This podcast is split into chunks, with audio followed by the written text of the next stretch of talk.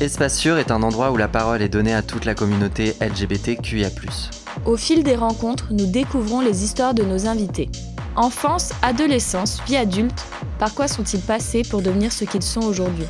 Ici, on écoute, on discute et on débat de sujets sensibles sans tabou ni jugement et en toute liberté. Nous sommes Audrey et Thibaut. Bienvenue dans Espace Sûr. Hello Maïssa, comment ça va aujourd'hui? Salut Audrey, ça va très bien et toi? Ça va, merci. Euh, Maïssa, c'est super que tu aies accepté de te confier dans Espace Sûr avec nous. Euh, si tu devais te décrire en quelques mots, qu'est-ce que tu nous dirais sur toi rapidement? Alors, je m'appelle Maïssa, euh, je suis une femme, j'ai 24 ans et je suis euh, bisexuelle à tendance plutôt lesbienne en ce moment. En ce moment, du coup Oui. Ok, ça commence bien, j'adore.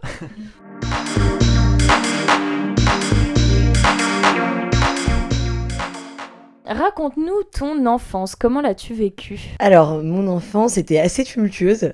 Mes parents ont divorcé assez quand j'étais assez jeune. Et j'ai toujours eu, euh, j'ai toujours été un peu différente des autres petites filles. Je jouais pas du tout au Barbie, je jouais au Lego, j'aime bien jouer au foot, je mettais des shorts avec des casquettes, euh, je voulais tout le temps être torse nu. Ma mère elle me laissait beaucoup de liberté là-dessus. Mon père, il en pouvait plus. À chaque fois, il me mettait dans le rayon, euh, euh, le rayon des petites filles pour acheter des robes et tout. Donc ça m'angoissait de ouf. et euh, du coup, un jour, ils ont divorcé. Ils se sont séparés. Donc là, c'était un peu compliqué. Je suis partie vivre avec ma mère à La Réunion pendant un an. Et j'ai pas vu mon père pendant un petit bout de temps. Et du coup, j'étais vraiment à fond dans une relation très maternelle avec ma mère.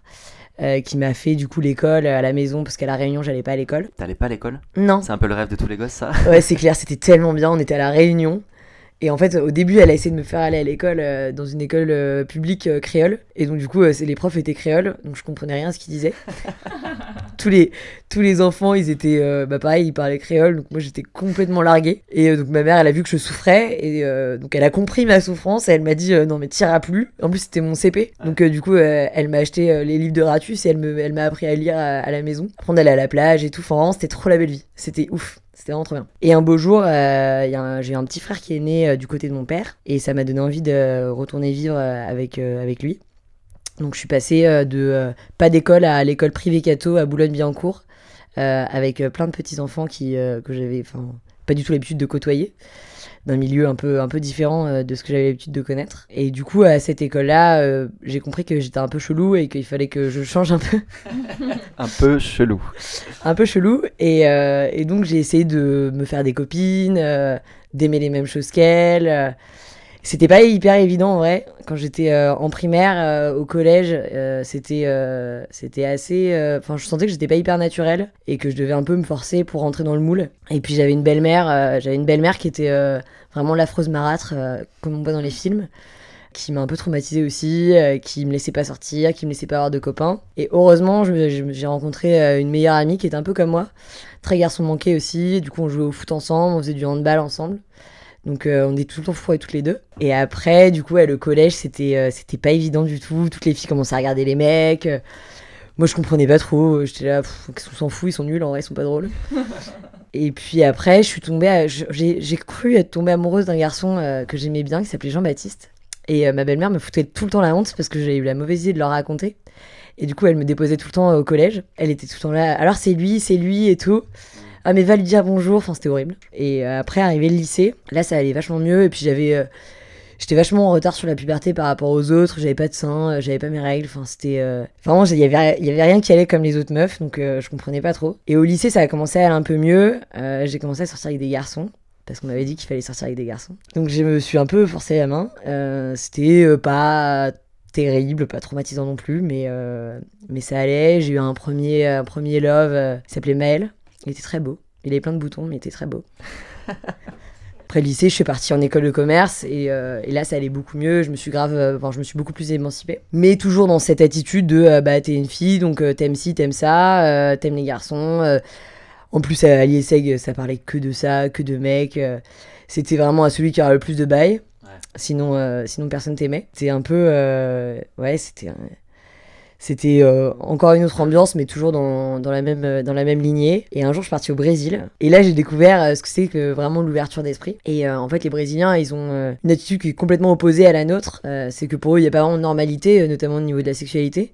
Ils sont très très ouverts. Et ils sont plutôt pour tester un peu de tout et voir ce qu'on aime. Ils sont pas du tout le jugement. Et donc j'ai beaucoup aimé cette mentalité-là. Et c'est là où j'ai commencé à me reconnaître beaucoup plus. Et j'ai vu que, bah, en fait, ce que j'avais vécu avant, c'était pas forcément la la meilleure façon de vivre, c'était pas forcément la normalité. Et donc euh, à partir de là, ma vie a un peu, euh, un peu changé. Euh, donc j'ai rencontré une fille géniale au Brésil avec qui je me suis très bien entendue, donc je suis tombée follement amoureuse. Et, et là je me suis dit que oui, en effet, bah, peut-être que j'aimais bien les filles vraiment et qu'il fallait que je l'accepte et que mes proches l'acceptent. Et donc là, un nouveau, un nouveau chapitre de ma vie s'est tourné. À quel moment t'as compris ta différence? En vrai, je pense que je l'ai toujours un peu su au fond de moi je pense que même mes parents le savaient, ils, ils m'ont pas dit clairement, mais ils, sentaient que, euh, que j'avais ce, ce, côté euh, pas hyper féminin euh, comme on l'entend. Je l'ai vraiment compris à l'ISEG parce qu'un jour ma meilleure amie m'a fait rencontrer sa meilleure amie et sa meilleure amie aimait les filles.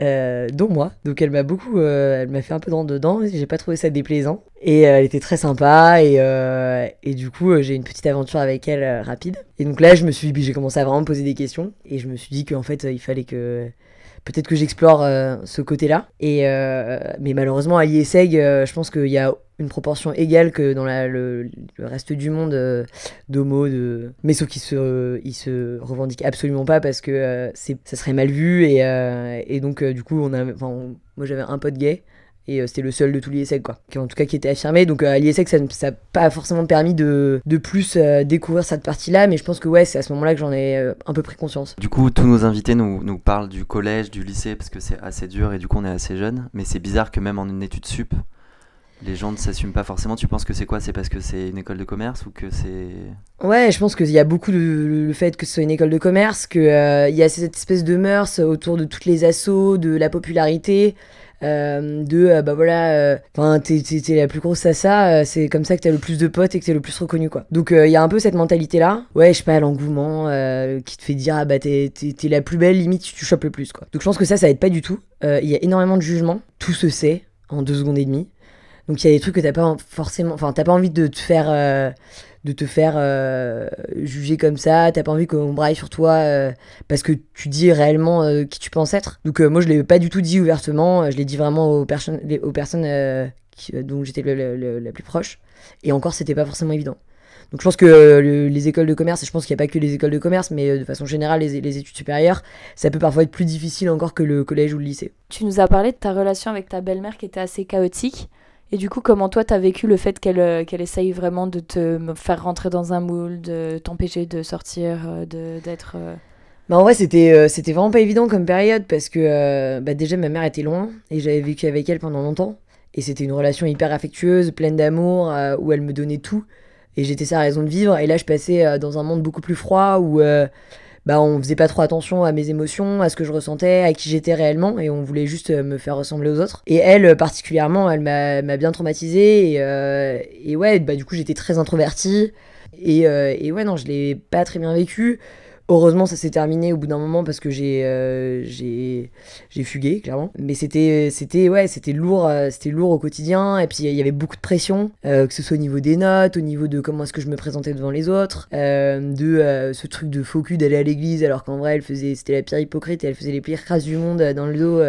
mais à côté de ça, elle allait se confesser tous les dimanches donc ça passait. Elle avait peut-être beaucoup de choses à, confesser du coup. péché, péché. C'est clair, c'est clair. Non, donc c'était pas, euh, c'était vraiment pas évident. C'est pas, c'est pas le genre de personne qui t'aide à te, à t'épanouir. Euh, et heureusement, il y avait mon frère et ma soeur qui étaient là, qui m'ont bien sauvé aussi et euh, à qui j'ai pu beaucoup donner, qui m'ont grave redonné confiance en moi aussi. Tu nous as dit que t'avais fugué. Est-ce que tu es ok pour nous en dire un peu plus et nous bah raconter un peu du coup, j'étais euh, chez euh, donc euh, dans mon ancien appartement avec ma belle-mère, mon frère, ma soeur. Et mon père partait en voyage et ma belle-mère était partie faire du sport. J'avais, je crois, j'avais, j'étais en troisième, donc je devais avoir 13-14 ans. Et donc j'avais fait Adège pour mon frère et ma soeur et ma belle-mère est rentrée super vénère, je sais pas pourquoi, elle avait dû s'engueuler avec mon père je pense. Elle, elle m'a dit, elle a commencé à me prendre la tête parce que j'avais cramé les nuggets. Et donc là, elle, a commencé à vraiment m'embrouiller, à me dire t'es comme ton père, euh, patati patata. Et là pour la première fois de ma vie, j'ai décidé de lui répondre. Et donc je lui ai dit, euh, je sais plus exactement les mots, mais je pense que j'ai dû l'insulter de connasse ou quelque chose comme ça. Et euh, elle a pas trop apprécié. Et du coup elle m'a coursé dans l'appartement j'ai couru pour aller dans ma chambre, j'ai fermé la porte, elle a ouvert, elle m'a pris, elle m'a mis une fessée. Et il y avait mon frère et ma soeur qui étaient à côté, c'était tout petit. Et euh, donc là, on a eu une, énorme fight euh, où euh, je lui ai vraiment dit ces quatre vérités. Et elle m'a dit, genre, j'ai qu'une hâte, c'est que tu te barres de la maison. Je dis, bah très bien, très bien, je me, bah, je me barre dans ces cas-là. Et donc j'ai pris mes chaussures et on était dimanche soir, j'avais cours le lendemain, c'était en plein hiver, j'avais pas de téléphone, j'avais rien. Mon père était pas là. Et donc je suis sortie et premier réflexe, je me suis dit, enfin je me suis posée, j'ai réfléchi, je me suis dit moi est-ce que je vais chez ma, fameuse meilleure pote qui habitait juste à côté, mais sachant qu'il allait avoir ses parents, ça allait être le drama, ils allaient me renvoyer là-bas, je me suis dit mauvais plan. Du coup je suis allée au commissariat, premier réflexe, euh, pour appeler mon père. Donc je suis allée au commissariat, je me suis dit eux ils peuvent pas me laisser euh, comme ça. Et donc ils m'ont demandé si je voulais porter plainte, j'ai dit non. Et j'ai dit je veux juste appeler mon père. Et donc j'ai appelé mon père et il me dit euh, bah du coup tu vas aller. euh, Je lui ai dit je veux vraiment pas y retourner. Il m'a il m'a dit bon je vais arranger un truc et il a appelé ma nounou de l'époque qui m'a hébergé du coup pendant une semaine. Et je suis retournée le lendemain pour chercher des affaires parce que j'avais vraiment rien. Et là elle m'a insulté de fugueuse. Elle m'a vraiment vraiment embrouillée donc j'ai pris mes affaires, je me suis barrée et je suis plus jamais retournée là-bas. Et mon père s'est séparé d'elle. Plus jamais. Plus jamais. Et tu l'as jamais revu. C'est la dernière fois que tu l'as si, vu. si, après on s'est recroisés plusieurs fois. euh, elle m'a insulté, elle m'a foutu des tartes, elle m'a traité de petit singe. Et euh, C'est horrible. Elle m'a traité de petit singe. J'aimerais bien qu'elle écoute le podcast juste pour réaliser à quel point c'est ridicule. Si tu nous entends, euh, Florence, tu nous entends. Et non, et du coup, euh, du coup voilà, donc j'y suis, non, ouais, donc je l'ai recroisée plusieurs fois parce qu'elle habitait à Boulogne et que c'est quand même la mère de mon frère et ma soeur, donc euh, on s'est croisés à plusieurs reprises. Et donc pendant un- un- plusieurs années, donc pendant peut-être 2-3 ans, elle m'insultait dès qu'on se croisait. Et euh, un beau jour, euh, ma petite soeur était à l'hôpital parce qu'elle est, devenue diabé- di- diabétique. Elle était là, euh, ma belle-mère, quand je suis allée voir ma soeur, et tout d'un coup, elle est devenue hyper sympa avec moi. J'ai jamais compris. Elle me posait grave des questions sur ma mère, sur moi, savoir comment j'allais. Enfin, invraisemblable. Et depuis ce jour-là, elle est hyper sympa avec moi. Elle m'a même invité à Déj un jour. T'y allais Et j'y suis allée, ouais. J'y suis allée. alors on veut tous savoir comment ça s'est passé. Bah, c'était pas, c'était pas si horrible que ça. J'étais un peu gênée. En fait, je l'ai fait pour mon frère et ma soeur parce que, euh, normal, c'est leur mère et que j'ai pas envie qu'il y ait de, de tension. Ça sert à rien. Après, je la porterai jamais dans mon cœur. C'est un peu étrange. Ça s'est bien passé. J'ai essayé d'écourter un, un peu et puis je me suis barré Vous en avez pas reparlé, j'imagine. euh, C'est un Ah, peu pas le du tout. sujet. euh, Ah, pas du tout, pas du vous tout. deux savez, mais personne n'en parle. Ah oui, non, non, clairement, on en a jamais parlé. Ton père, il l'avait prévenu quand même que tu reviendrais pas et que t'étais chez ta nounou, non? Ouais, ouais. Ok. Oui, oui, quand même. Non, je suis juste jamais revenue. euh, Bye. Ciao. À bientôt. Et, et elle était comme ça qu'avec toi ou avec ses enfants euh, également? Non, non, avec moi, ouais. Avec Ouais. moi essentiellement. Avec ses enfants, elle était assez dure, mais euh, pas autant qu'avec moi. Ouais. Hmm. Et toi, t'es en bon terme avec euh, tes frères et sœurs, du coup? Ouais, ouais, je les adore. Ouais. On cherche la merde, tu sais. c'est clair. Non, non, je les adore, ils sont trop mignons. T'as gardé une bonne relation euh, malgré la distance avec ta maman Ouais, c'était aussi compliqué parce que ma maman, elle est euh, complètement aux antipodes de euh, ce que la société attend de- d'elle. Elle est très libre, elle a, voyagé, elle a voyagé beaucoup, elle a pas envie de faire un travail en mode salarié, cadre. Et euh, à gagner, euh, à gagner sa vie euh, correctement. Elle veut plutôt faire les choses par, euh, parce que ça, correspond à ses valeurs et à ce qu'elle veut. Puis elle va drouiller énormément. Donc, donc non, ma mère, surtout, elle était hyper mal vue par du coup mon père et ma belle-mère, qui, pour qui elle n'était pas du tout un modèle pour moi. Donc ils ont ils ont ils m'ont clairement empêché de la voir pendant de nombreuses années. Donc ouais, on a toujours gardé cette connexion parce que pendant 7 ans de ma vie, elle m'a aidé à grandir, à m'épanouir et je la remercie grave parce que vraiment je serais pas du tout comme ça sinon. C'était pas évident parce qu'elle me manquait beaucoup et que euh, tout ce qu'elle m'avait appris en fait, je le retrouvais pas du tout dans la vie euh, dans laquelle j'étais et du coup, c'est un énorme choc quoi. Donc elle m'a beaucoup manqué. Maintenant euh, après on a heureusement j'ai grandi. Puis même quand j'étais chez, mes, enfin, chez mon père, je disais tout le temps qu'est-ce que j'ai hâte d'avoir 18 ans pour pouvoir me casser et faire ce que je veux. Quoi. Après, je pense qu'il y a beaucoup, beaucoup d'enfants qui disent ça, mais, mais moi encore plus que les autres, je pense. Et, et ouais, donc non, on a gardé un on, est resté proches dans nos cœurs et on s'est retrouvés après. On aime bien poser des questions un peu redondantes Vas-y. à tous nos invités. Qui est la première célébrité sur laquelle t'as fantasmé? Ah, c'est pas mal comme question. On n'envoie pas les questions aux invités hein, avant, pour info. Franchement, je pense que vous allez être hyper déçus. Je crois que c'est Richard Gasquet. les tennisman, pour ceux qui connaissent pas. Ouais, grave, ils me font des trous du rêve. J'allais voir Roland Garros, j'aimais trop. Après, je sais pas si c'est la première, mais c'est la première qui me vient en tête, en tout cas, euh, dans mon enfance. Donc c'était un mec. Et ouais, c'était un mec. C'est étonnant. Et pas de figure euh, du coup féminine euh, dans ton enfance. T'es Euh, t'es pas obligé d'en trouver. hein. J'ai toujours été une très grande fan de Dido. Une grande, grande fan. Après, T'avais des posters et tout? Non, j'avais pas de poster. Merde, Je suis pas trop une meuf à poster. Ah ouais. je suis déçue. Ouais, désolé. c'est dommage en vrai. Pourtant, elle est jolie en plus.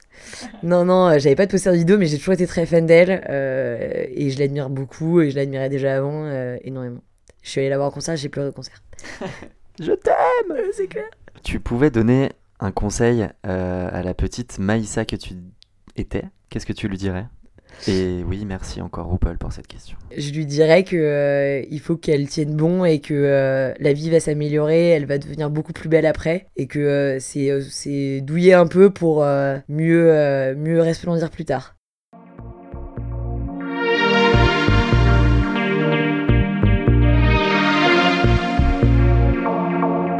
Alors Maïssa, as-tu fait un coming out et du coup comment s'est-il déroulé? Alors oui, j'ai fait j'en ai fait plusieurs des coming out.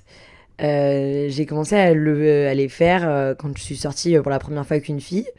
Et on, était dans la même école. Au bout de 4 mois, juste avant de, terminer, on a décidé de le dire à nos potes qu'il avait pas mal deviné. Et ça s'est très bien passé. Donc essentiellement des potes, donc des filles, qui étaient très heureuses pour nous, un peu choquées, mais euh, très heureuses parce qu'elles ont vu qu'on était très bien et qu'on allait très bien ensemble. Après, je l'ai dit à mes parents euh, au bout d'un an, donc j'ai attendu quand même. Donc ton père était à Paris, Ouais. ta mère encore euh, là-bas. Ouais, ma mère, je lui ai dit par mail. Euh, on a une, rela- une relation un peu épistolaire euh, par mail.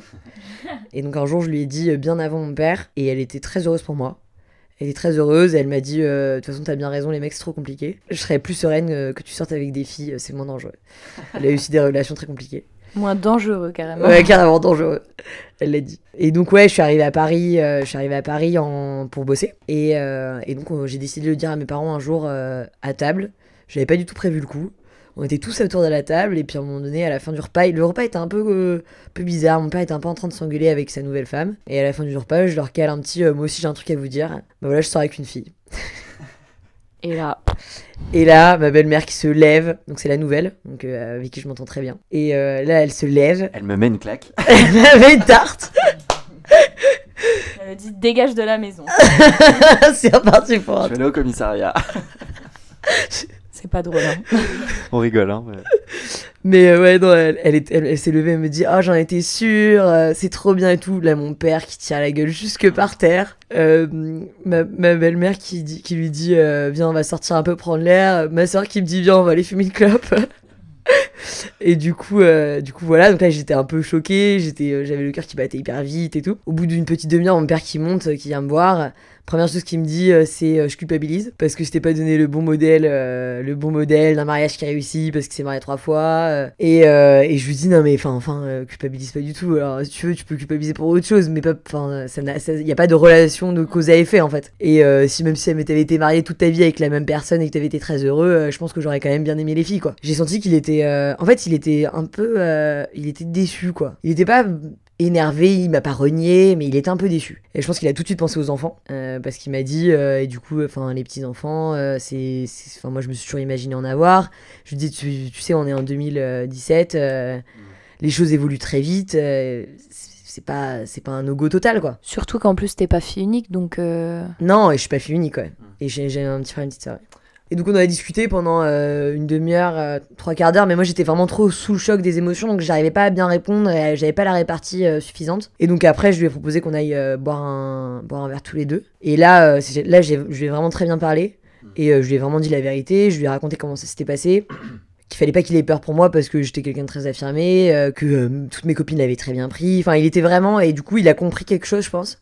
Et ça l'a rassuré beaucoup. Et, euh, et du coup, à partir de ce jour-là, ça allait mieux. On avait un peu du mal à en parler, mais euh, au fur et à mesure, ça allait mieux. Il l'a il l'a vu plusieurs fois après, parce qu'il la, il la connaissait déjà, en fait, parce qu'on était potes. Et euh, du coup, après, il l'a revu plusieurs fois après. C'était un peu gênant au début. Mais au fur et à mesure, ça allait. Et puis là, à la fin, ça allait vraiment très très bien, quoi. Ils s'entendent très bien. Du coup, tu viens de dire que vous étiez potes avant? Oui. Comment du coup tu passes du pote au... à meuf? Ah, Surtout quand c'est une première relation Ouais. homo. Ouais, alors en gros, on était, on était très potes.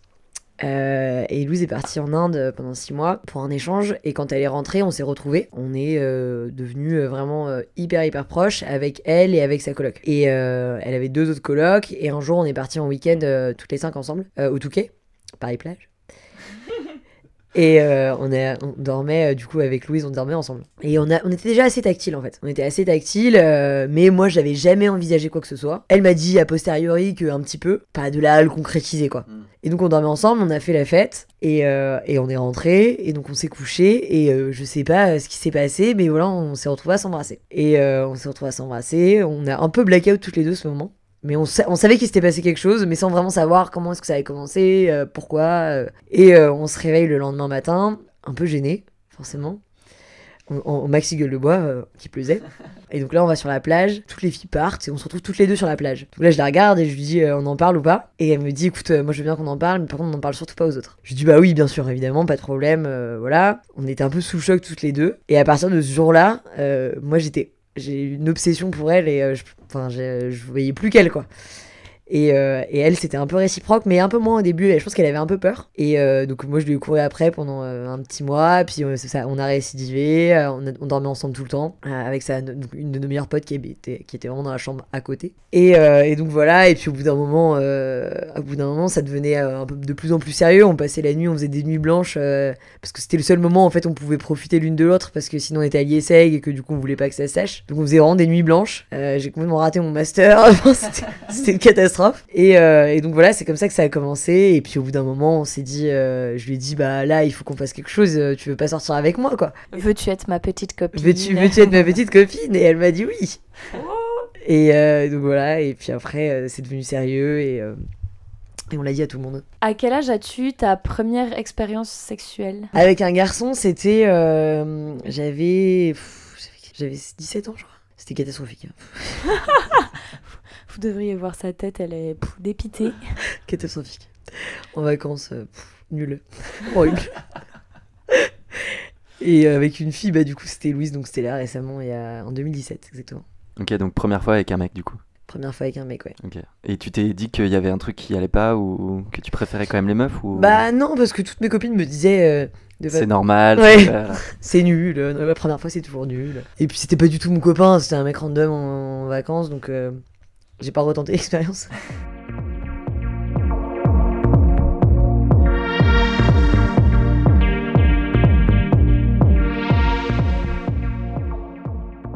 Comment sont tes relations avec les hommes et les femmes aujourd'hui? J'ai beaucoup plus de potes euh, femmes. Euh, après, euh, je m'entends bien avec les mecs. Ça dépend de desquels en fait. Euh, quand c'est un mec un peu trop viril, qui veut trop montrer sa virilité et qui, qui juge. euh, En fait, c'est- un peu ça qui me dérange avec les mecs, c'est que quand tu leur dis que tu sors avec une fille, ils te prennent jamais au sérieux. Enfin, pas tous, hein, mais euh, il y en a plein qui te prennent pas du tout au sérieux. Et, euh, limite qui trouvent ça très excitant et qui ont envie de, draguer les deux, quoi. Donc ça m'agace un peu. Donc je suis hyper réticente à ça, donc je fais hyper gaffe à mes fréquentations masculines. Et quand je croise un mec comme ça, en général, je m'en écarte très vite. En général, c'était bah, du coup mon, bah, Louise qui se faisait draguer. Et du coup, elle disait, bah non, mais j'ai une copine. Et, euh, et le mec, il la croyait pas du tout, en mode, euh, t'essayes juste de me recaler. Et du coup, j'arrivais. Et le mec disait, euh, ah, mais vraiment, vous sortez ensemble, mais, euh, mais c'est trop bizarre. euh, limite, c'est du gâchis, quoi. J'étais là au secours. Mon cousin, quand je lui ai dit, il m'a dit que c'était excitant, franchement. euh, J'étais là, qu'est-ce qu'il est lourd. Il avait quel âge? Ah non, mais il est hyper âgé, il a 30 ans. Ah ok. Hyper âgé, il a 30 ans. Non, mais Enfin, il, est, il est pas. c'est pas, c'est pas un adolescent prépubère, quoi. Oui, c'est clair. Donc ouais, je suis plus à l'aise avec les filles. Je me, je me sens vraiment beaucoup mieux, plus en sécurité euh, qu'avec des mecs. Euh, après, euh, j'ai plein de potes garçons aussi, hein, mais, euh, mais mes meilleurs amis sont vraiment des filles en tout cas. Est-ce que t'aimerais te marier? Oh là là, c'est hyper difficile comme question. Un papa, une maman. Une famille pour les enfants Je pense que... euh, en vrai, je pense que oui, juste pour faire la teuf. En fait, je pense que ça dépend beaucoup de la personne avec qui je suis. Donc, euh, parce que euh, avec Louise, euh, on... elle, elle voulait absolument, elle voulait, enfin, elle voulait absolument un mariage de princesse. Donc euh, moi, si jamais j'avais voulu faire ma vie avec elle, euh, je me serais mariée avec elle sans problème. Euh, après, si jamais je suis avec quelqu'un qui a pas du tout envie de se marier, c'est pas moi qui vais faire du forcing non, non plus quoi. Mais non, je, en vrai, je m'adapte. hein. À partir du moment où tu sais que tu es persuadé au fond de toi que tu vas passer ta vie avec, enfin le reste de ta vie avec cette personne, marié ou pas, ça change pas des masses. hein, ça reste un papier qui se déchire assez facilement maintenant. euh. Je pense que que tu sois marié ou que tu sois pas marié, tu penses ce truc-là au moment présent, donc que tu fasses la teuf ou que tu fasses pas la teuf, ça change rien en fait. Donc que t'as pas fait la teuf. J'y crois pas pertinent, enfin j'y crois pas euh, vraiment, euh, j'y crois pas énormément. Non, tu t'auras pas fait la teuf. j'y crois pas euh, énormément. En fait, j'essaye plutôt de croire au couple et en la relation durable. C'est déjà pas forcément évident d'y croire. Plutôt qu'au mariage. Pour moi, c'est une formalité le mariage et une teuf. Et tu souhaites avoir des enfants Et ben, j'ai toujours voulu avoir beaucoup d'enfants. Et en ce moment, je rencontre beaucoup de parents qui sont un peu traumatisés d'avoir des enfants. du coup, ça me déchauffe un peu. Donc, euh, en vrai, oui, je pense que oui, quand même. Je pense que, je pense que là, aujourd'hui, euh, bah, j'ai 24 ans et que, euh, et que j'ai envie de, de beaucoup d'autres choses avant d'avoir des enfants. Mais je pense qu'il y a un moment dans ma vie, euh, j'aurais envie d'en avoir parce que j'adore les enfants et que euh, je trouve que c'est quand même une belle. euh, Enfin, c'est beau, quoi. C'est beau d'avoir des enfants. Mais tu voudrais les porter du coup? Bah, je sais pas. euh, pff, je sais pas. C'est hyper dur comme question. J'arrive vraiment pas à savoir. Avec Luz, on s'est dit un chacun. c'est honnête. Faire deal. Après, euh, non, en vrai, moi, ça me dérangerait pas d'adopter non plus. Mais non, encore une fois, je vais m'adapter en fonction de, de la situation, de la personne avec qui je suis. J'adore parce qu'on passe quand même de, de beaucoup à un ou deux. Avant, non, en vrai, j'en ai, non, c'est pas vrai. J'en voulais beaucoup dans le sens, genre, je- j'en je- j'en voulais vraiment. Ah, ok. Non, j'en ai jamais voulu beaucoup. 10. Non, non, non, non. Nous, déjà, on était trois, je trouve que c'était trop nombreux comme famille. Et euh, non, non, deux max, quoi. Après, tu dois avoir un bus et tout. Ah ouais, non, l'enfer. La voiture, euh, tu sais, euh, multiplat là, avec le petit bourrelet. Ah ouais, avec le bourrelet, trois places devant, génial. Horrible, horrible, horrible. Parle-nous ce dont tu es le plus fier. Je suis hyper fière euh, de, de, du changement radical que j'ai j'ai réussi à faire, dans le sens où j'étais une personne hyper introvertie avant, qui s'assumait pas du tout, qui assumait pas du tout son corps, ni son physique, euh, ni même mes cheveux d'ailleurs, j'ai lissé, horrible. Et j'étais vraiment pas bien parce que je pense que l'environnement a beaucoup, euh, a beaucoup joué. Et, euh, et je suis hyper fière de moi d'avoir réussi à complètement retourner la situation, à être devenu quelqu'un euh, bah, qui est hyper bien, qui s'adapte hyper facilement, et en fait d'avoir tiré profit de tout ce, ce drama de l'enfance et d'en avoir fait quelque chose de positif. Après, je pense qu'on est tous un peu névrosés, donc je pense qu'il me reste quand même des trucs que j'ai à, soigner au fond de moi, mais, mais je pense que j'ai quand même réussi à vachement changer et à inverser la tendance, et, euh, et je trouve ça vraiment cool. Quelle est la dernière photo que t'as sur ton smartphone? C'est hyper drôle comme photo. C'est une photo. C'est un screenshot. C'est un screenshot euh, d'un mec euh, avec qui j'ai couché récemment. C'est pas vrai. non, mais de la discussion. Ah putain. Parce qu'il m'a envoyé, il m'a envoyé un message. Et du coup, j'ai envoyé ce message à une copine. Alors attends, on était à la fin de ce podcast, mais du coup, t'es obligé de nous raconter ce mec. C'était. euh, C'était terrible. À chaque fois qu'elle parle d'une relation avec un mec, c'est désastreux, c'est abominable, c'est terrible. Non, comme, faut- comme quoi, cette question, en fait, elle est top, quoi. Elle relance la conversation. Ouais, c'est clair. euh, Non, et en plus, il m'a envoyé un message trop mignon. euh, Mais non, c'était pas ouf. hein, c'était... Le mec était adorable, très beau, euh, très gentil. J'espère qu'il va pas m'écouter. non, non, mais franchement, il était vraiment, vraiment cool. Euh, je le trouvais très séduisant. Bah, sinon, je. Voilà, je, je serais pas allée non plus. Et, euh, on, était à... on, est... était les Landes. Et on a fait la teuf. Et euh, donc voilà, on a couché ensemble. Et c'était vraiment. euh, C'était dur pour moi, quoi. déjà, ça faisait trois ans et demi. ça faisait trois ans et demi. Et du coup, c'était c'était compliqué quoi. Et j'étais pas hyper à l'aise. puis je sais pas, c'était c'est pas aussi affectueux que ce que j'ai eu l'habitude pendant trois ans et demi. Donc, donc non, c'était compliqué. Mais il m'a quand même envoyé un message très mignon. Donc, euh, donc je tenais à le remercier parce que c'est quand même vachement chou. Et, euh, et peut-être qu'on ira boire un verre bientôt, qui sait. Il est à Paris? Ouais, il m'a proposé d'aller boire un verre juste avant le podcast. Ah merde. T'y allais? Non, non, il m'a proposé pour genre euh, dans la semaine quoi. Donc voilà, Tu nous tiendras au courant ouais, grave.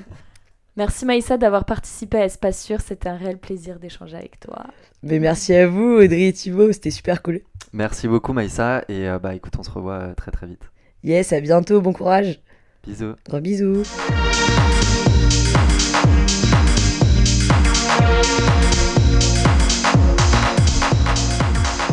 Merci à tous d'avoir écouté cet épisode d'Espace Sûr. Si vous l'avez apprécié, n'hésitez pas à nous mettre 5 étoiles sur Apple Podcast et nous suivre sur Instagram at Espace Sûr Podcast. Vous souhaitez participer ou simplement réagir? Écrivez-nous un email à espacesurpodcast.gmail.com. Un grand merci à Louis Collin de nous avoir permis d'utiliser sa musique The Man I Love pour notre jingle et les effets sonores. Nous avons hâte de vous retrouver lors du prochain épisode. Bisous, à bientôt